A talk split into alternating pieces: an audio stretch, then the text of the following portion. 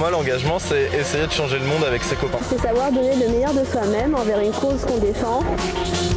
Savoir donner son humanité. Un peu plus de solidarité, un peu plus de sens. Pour moi, l'engagement associatif, c'est une expérience humaine inoubliable. Je pense qu'il faut le faire au moins une fois dans sa vie. S'engager, il faut le faire pour soi avant tout. Et ensuite, il faut aussi le faire pour les autres. Euh, en fait, c'est quoi la fève? C'est la convivialité. Bonsoir à tous et à toutes et bienvenue à Radio Pulsar à l'assaut, l'émission qui parle d'engagement associatif.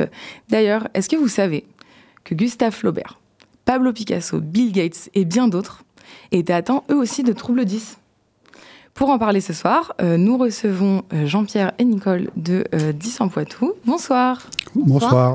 Bienvenue. Euh, seront également présents à mes côtés Ilona. Bonsoir Yasmine. Et euh, Clément et Mélissa. Bonsoir. Bonsoir. Euh, Jean-Pierre, est-ce que vous pouvez euh, nous expliquer l'origine de 10 en Poitou, sa création, pourquoi elle a été créée, quand, par qui? Euh?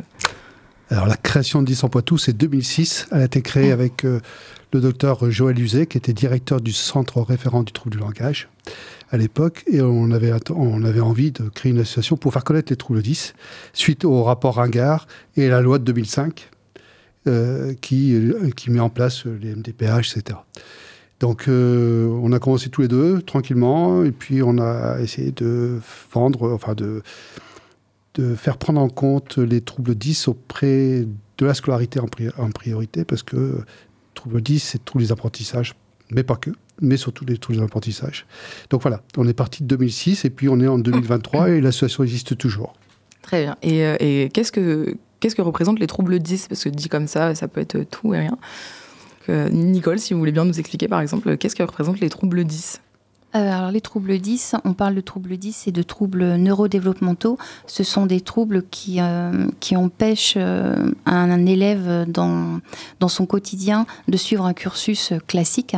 Et donc dans les troubles 10, on peut parler de dyslexie euh, qui, euh, apporte des difficultés en termes de lecture, la dyspraxie, euh, c'est pour la motricité, la dysphasie. Et puis dans les troubles 10 euh, associés, la dyscalculie, la dysorthographie, euh, voilà. Et puis ça peut être associé aussi à d'autres à d'autres 10. Très souvent, un 10 n'est pas tout seul. D'accord, ok.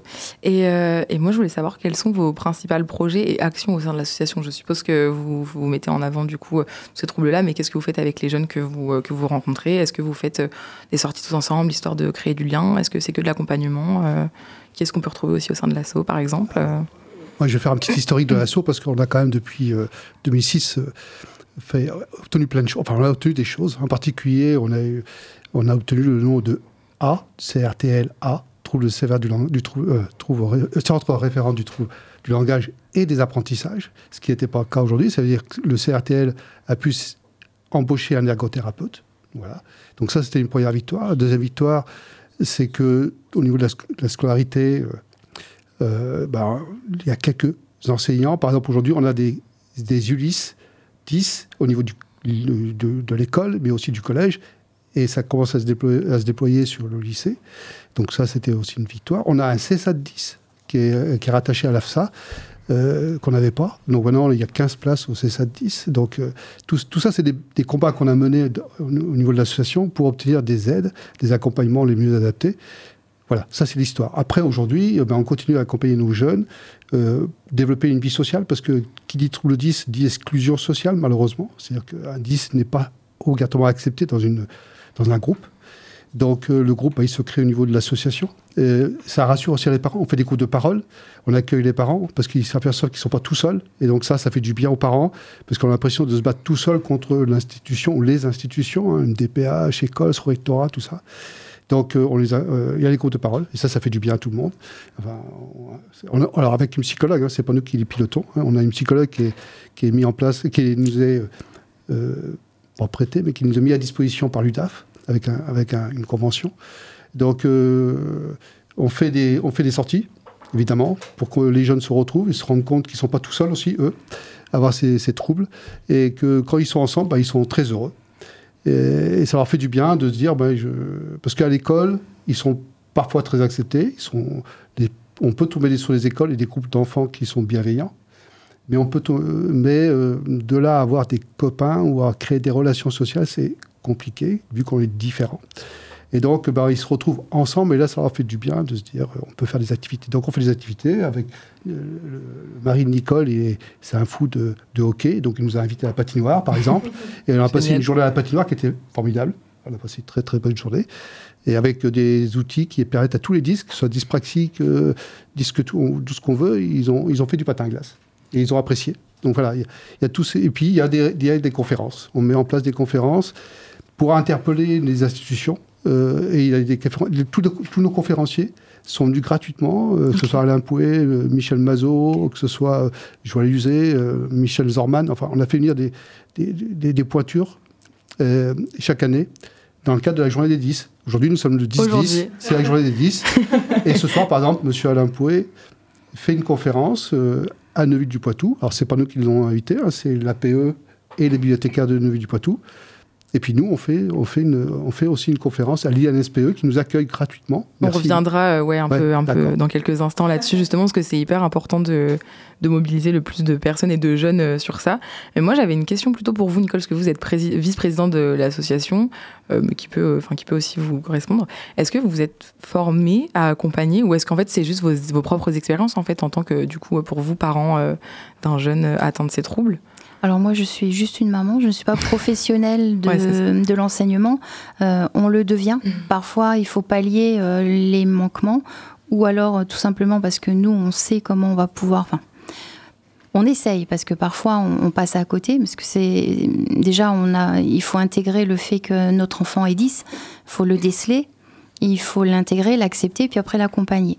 Donc euh, oui, par la force des choses, on met, en place des trucs et astuces, et c'est en ça aussi que l'association, elle est porteuse, elle nous permet euh, euh, d'échanger les choses qui ont fonctionné pour nos enfants, qui peuvent fonctionner pour d'autres, et, et, voilà, et que ce soit pour l'accompagnement dans la scolarité ou dans la vie quotidienne. Oui, bien sûr. Ou même d'un point de vue administratif aussi. Oui, évidemment, parce que ça reste du coup compliqué pour eux. Et est-ce que c'était, enfin, pour vous, ça, faisait sens de, d'intégrer euh, l'association euh, 10 euh, en Poitou? Est-ce que c'était, c'était évident pour vous? Vous aviez besoin peut-être d'intégrer cette association euh, pour, pour aider les prochains jeunes, les, les parents aussi qui savent pas vraiment. ça peut être compliqué en final?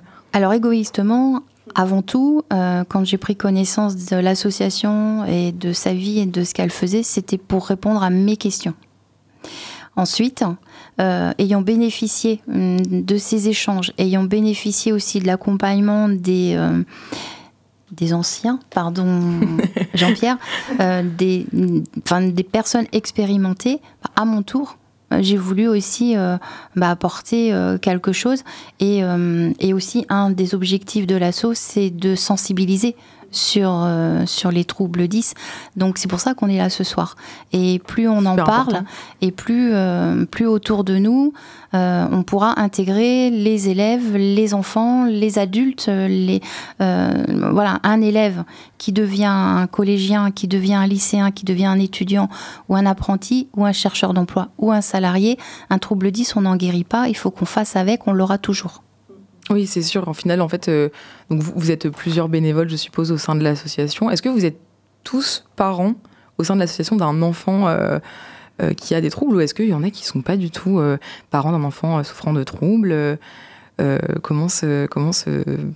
Parents atteints de troubles 10, voire d'adultes ah, atteints de troubles 10. Ok, donc il y en a aussi qui accompagnent peut-être des plus jeunes. En fait, c'est beaucoup de, de, création de liens, euh, beaucoup d'entraide entre vous et surtout de se dire bah voilà, on est un peu dans le même bateau, c'est compliqué, mais ça va aller parce qu'on est tous ensemble quoi. Et puis aussi la réalité des choses euh, peut se prendre en pleine face quoi. Puis c'est surtout c'est que si on est nombreux, si on est un groupe, on peut être force de proposition euh, pour faire avancer les institutions dans ce domaine. Parce que les institutions ne sont pas assez peut-être informées, peut-être ça avance, mais à notre goût, ça n'avance jamais assez vite. Bien sûr, évidemment. Ok. Oui, oui ben je, je, je, comprends bien du coup pour vous, ce soit assez compliqué et c'est cool que vous puissiez venir euh, euh, nous voir. Justement, il y a quelques instants, on parlait de la, de la conférence euh, qui aura lieu du coup le 13. Mm. Est-ce que vous pouvez nous en dire un petit peu plus sur cette, sur cette conférence Est-ce que. Est-ce que. Est-ce que enfin, est Dites-nous un, un, petit peu plus et je reviendrai après vers vous pour quelques petites questions. Alors la conférence qui aura lieu vendredi, euh, elle s'intitule Parcours de vie des enfants et des ados 10. Donc on va évoquer le parcours scolaire, le parcours de soins et le parcours de recherche. Et on a la chance donc d'avoir euh, Lucie Brock, enseignante chercheuse, Lucie Meunier, psychomotricienne, et Mélanie Rouillet, présidente de l'association des, des, psychomotriciennes de la Vienne, et le témoignage d'un jeune adulte 10, Pierre. D'accord, très bien.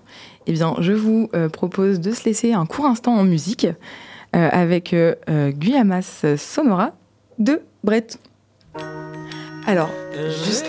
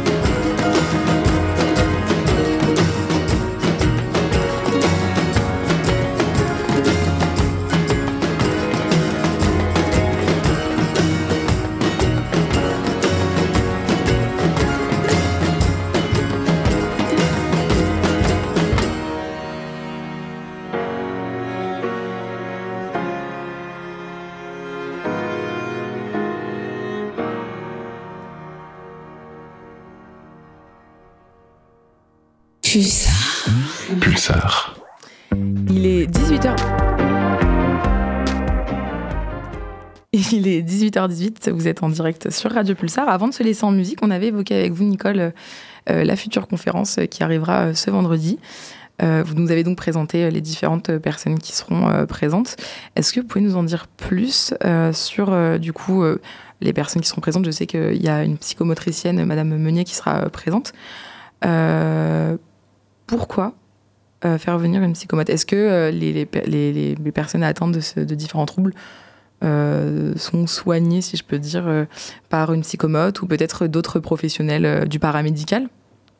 Selon les besoins, selon le trouble et selon le besoin, plusieurs praticiens interviennent. Alors, très souvent l'orthophoniste et le praticien dont un enfant a besoin. Euh, D'ailleurs, euh, je ferai bien un petit focus euh, sur le manque d'orthophonistes pour avoir un rendez-vous, pour faire un bilan ensuite pour avoir des, des séances. C'est très compliqué. Il y a des délais extrêmement longs alors qu'il y a des besoins. Donc, si jamais on peut déclencher des vocations, euh, on a besoin d'orthophonistes. Euh, ensuite, bah, selon le parcours, on peut avoir besoin donc de psychomotriciens, comme le, nom l'indique, pour la motricité, pour pouvoir avancer euh, dans la motricité fine ou dans les gestes du quotidien.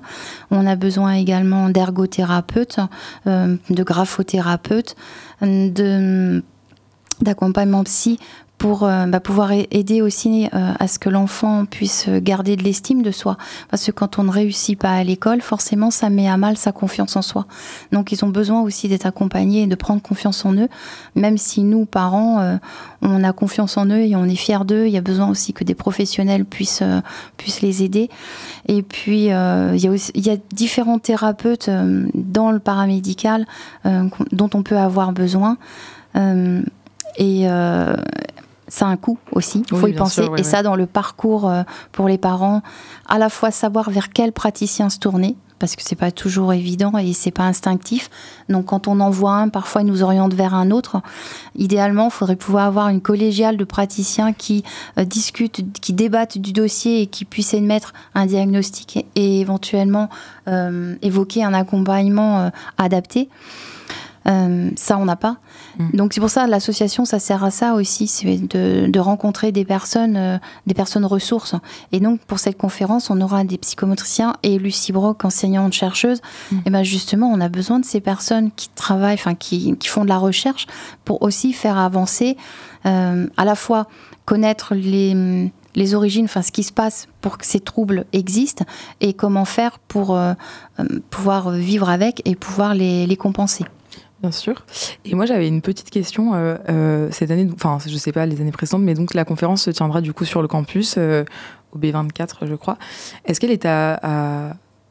Est-ce que cette conférence est, mise en place pour attirer le plus d'étudiants possible et les sensibiliser ou est-ce qu'elle est ouverte à tous? Ou est-ce que c'est vraiment genre une décision logique On s'est dit, oh, on l'a fait sur le campus, histoire de sensibiliser un petit peu plus les étudiants ou n'importe qui peut y venir Elle est ouverte à tous. D'accord. Elle est ouverte à tous, euh, aux parents, euh, pour qu'ils puissent euh, apprendre euh, des choses et aussi s'exprimer. Bien sûr. Aux étudiants, euh, aux étudiants orthophonistes, aux étudiants euh, de psycholo- en psychologie ou des étudiants dans le- tous les domaines, parce que de toute façon c'est ouvert à tous.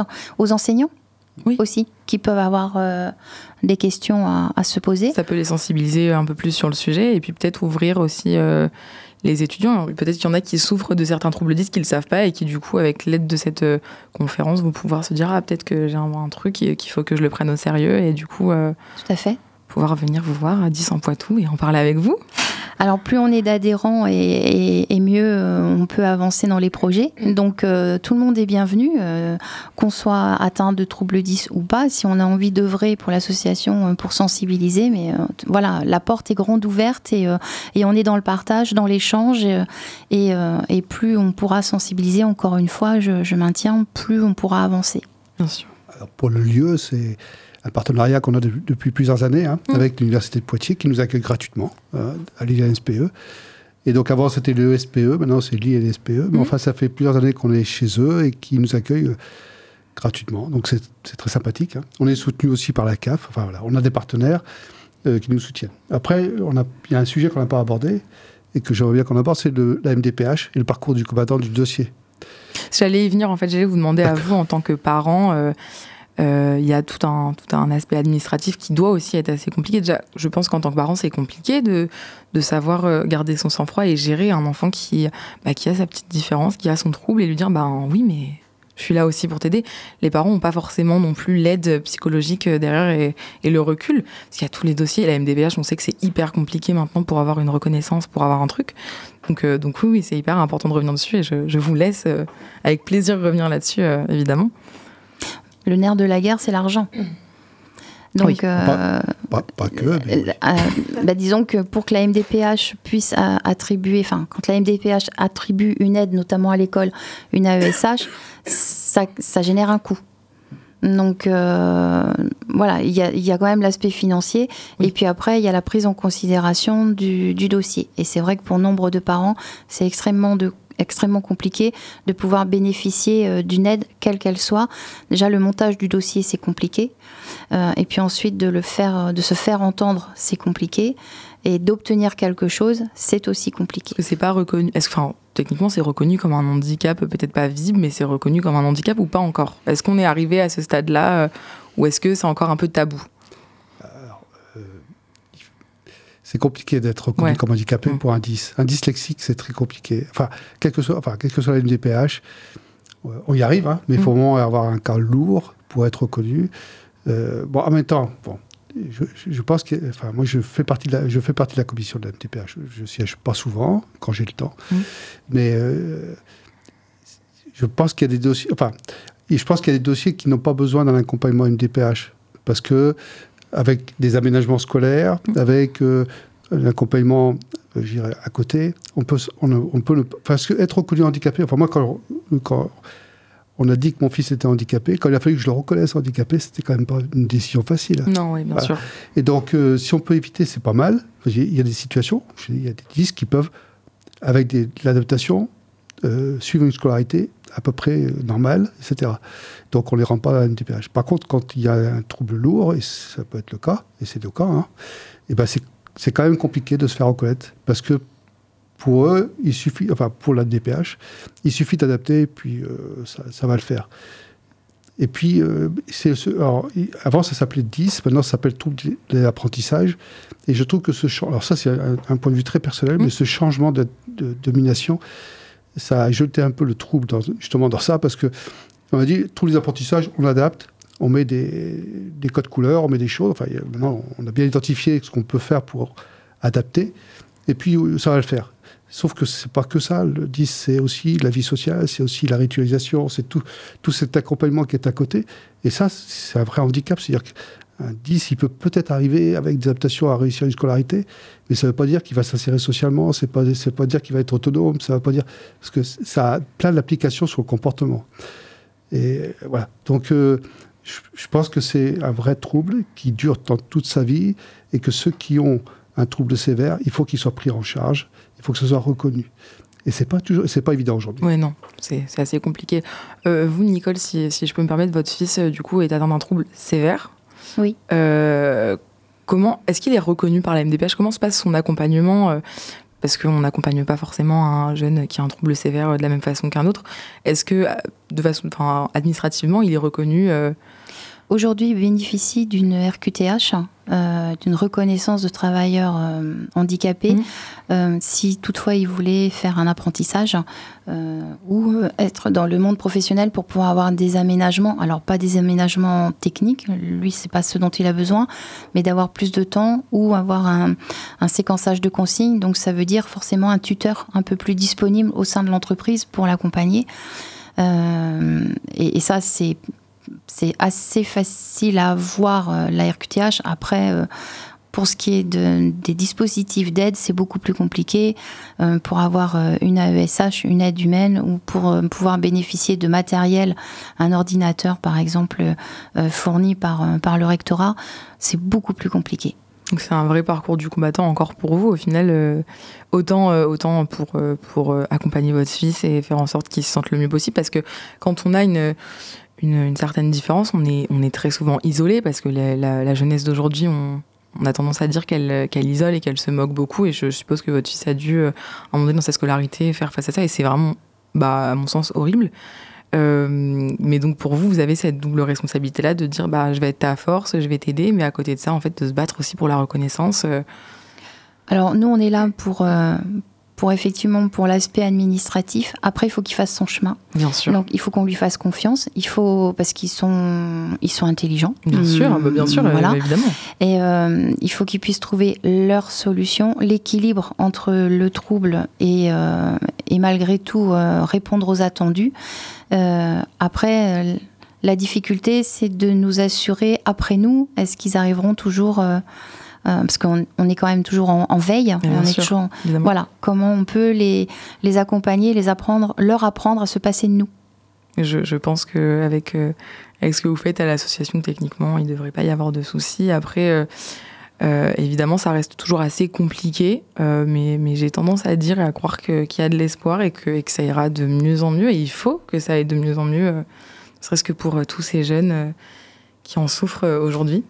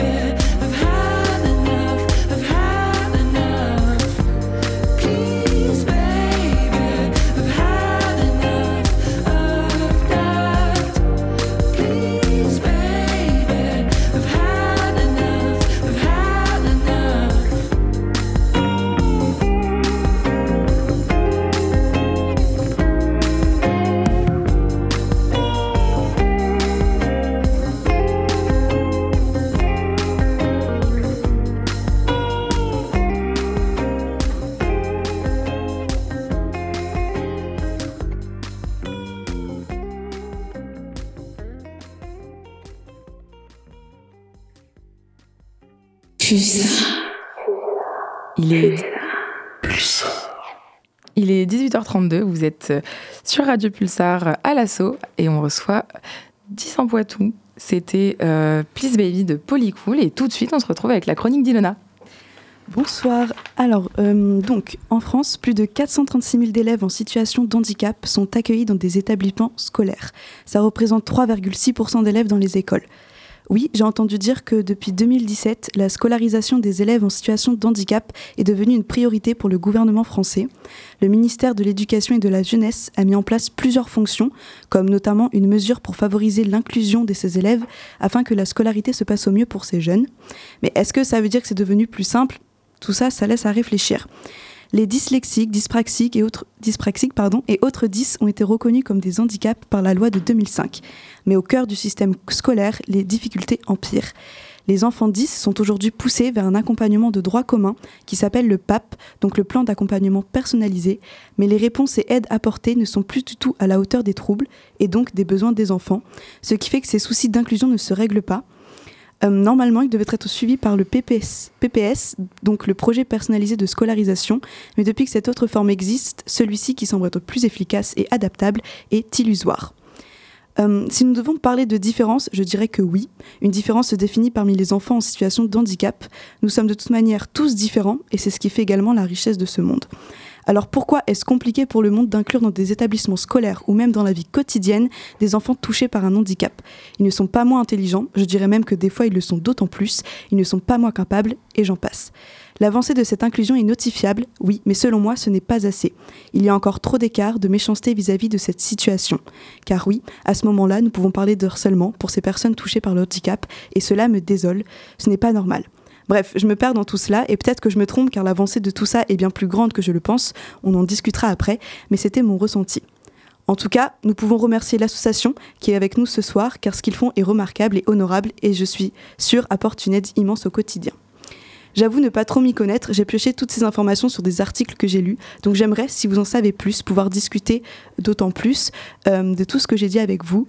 Bah, si vous le voulez bien, évidemment, parce que je ne suis pas sûre de tout ce que j'ai avancé, et c'était très clair, euh, voilà. Comme, euh, comme l'a dit Hilo, on, vous invite à justement discuter de, cette petite chronique que j'ai trouvée vraiment très intéressante. Pour le coup, j'en ai appris beaucoup, mais peut-être que vous, vous allez pouvoir nous en dire plus sur, sur ce qu'Hilo vient vient d'évoquer. Euh, Il y a l'accompagnement, le P. Tu as dit le P. Ouais, PPS. Le PPS. Est-ce Ouais. que, vos- est-ce que par exemple vos enfants ont bénéficié? Est-ce que c'est récent? Est-ce que Jean-Pierre, allez-y, on vous écoute.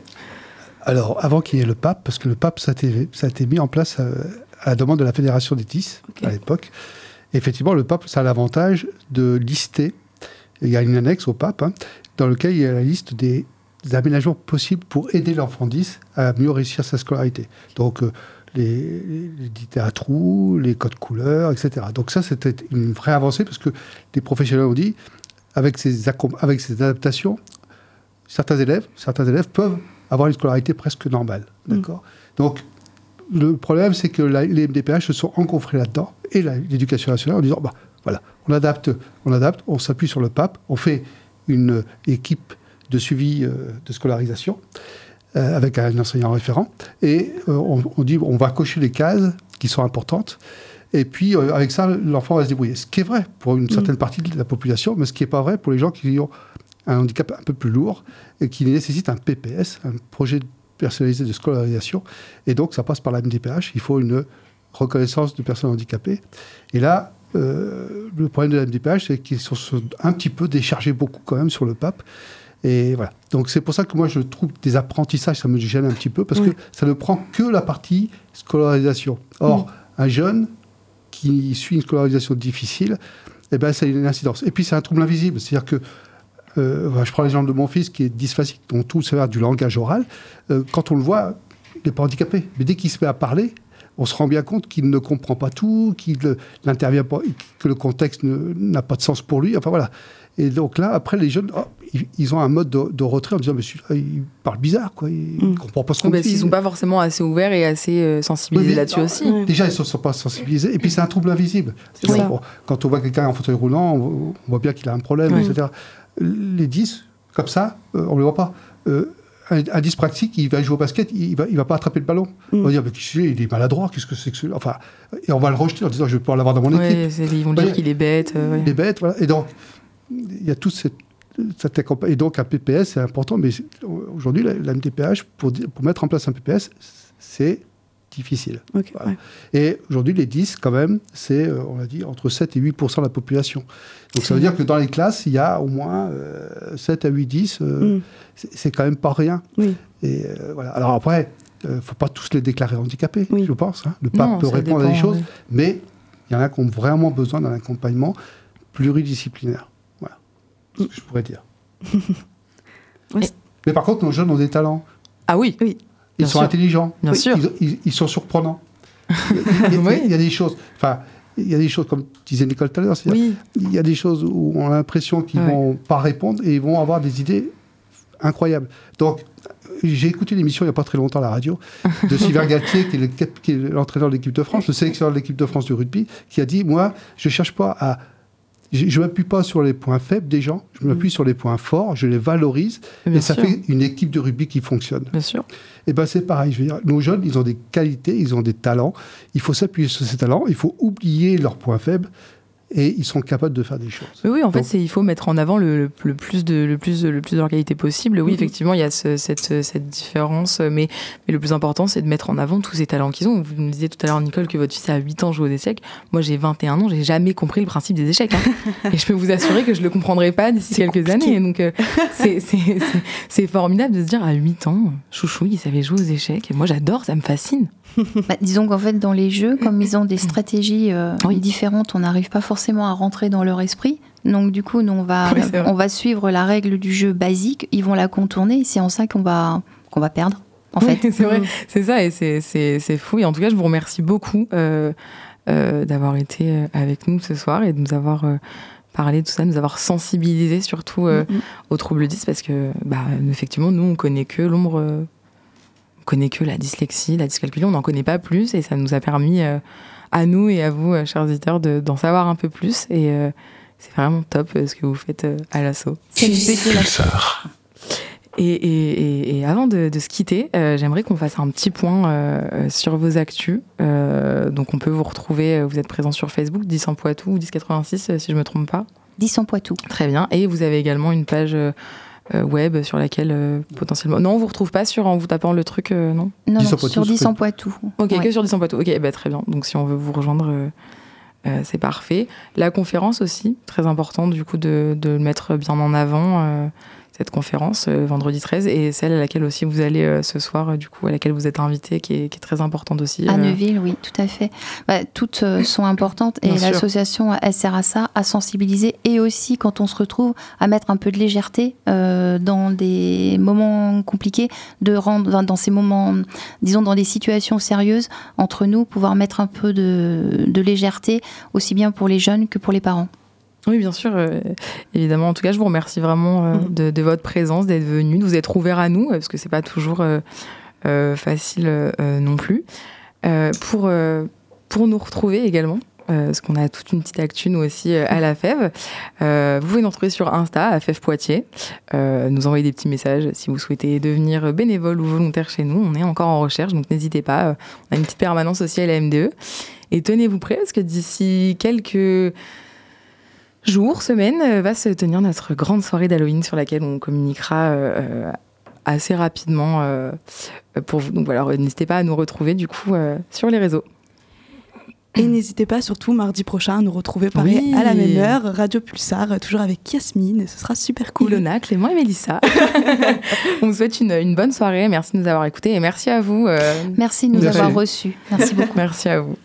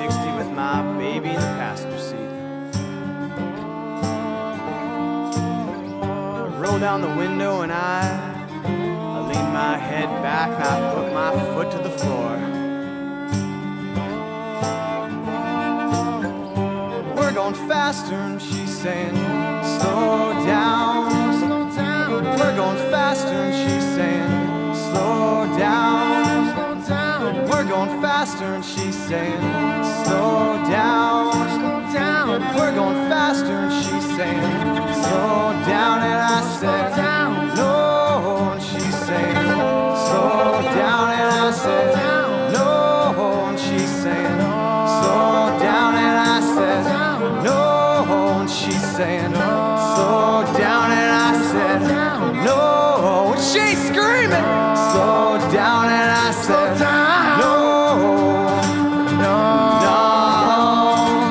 My mother said she's my brother's daughter, and I don't even care who's my father.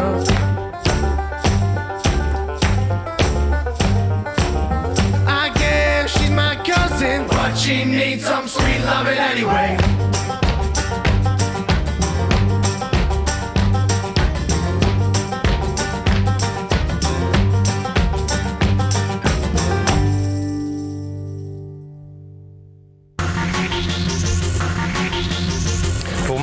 C'est essayer de changer le monde avec ses copains. C'est savoir donner le meilleur de soi-même envers une cause qu'on défend. Savoir donner son humanité. Un peu plus de solidarité, un peu plus de sens. Pour moi, l'engagement associatif, c'est une expérience humaine inoubliable. Je pense qu'il faut le faire au moins une fois dans sa vie. Soi avant tout. Et ensuite, il faut aussi le faire euh, pour les autres. En fait, c'est quoi la fève? C'est la convivialité.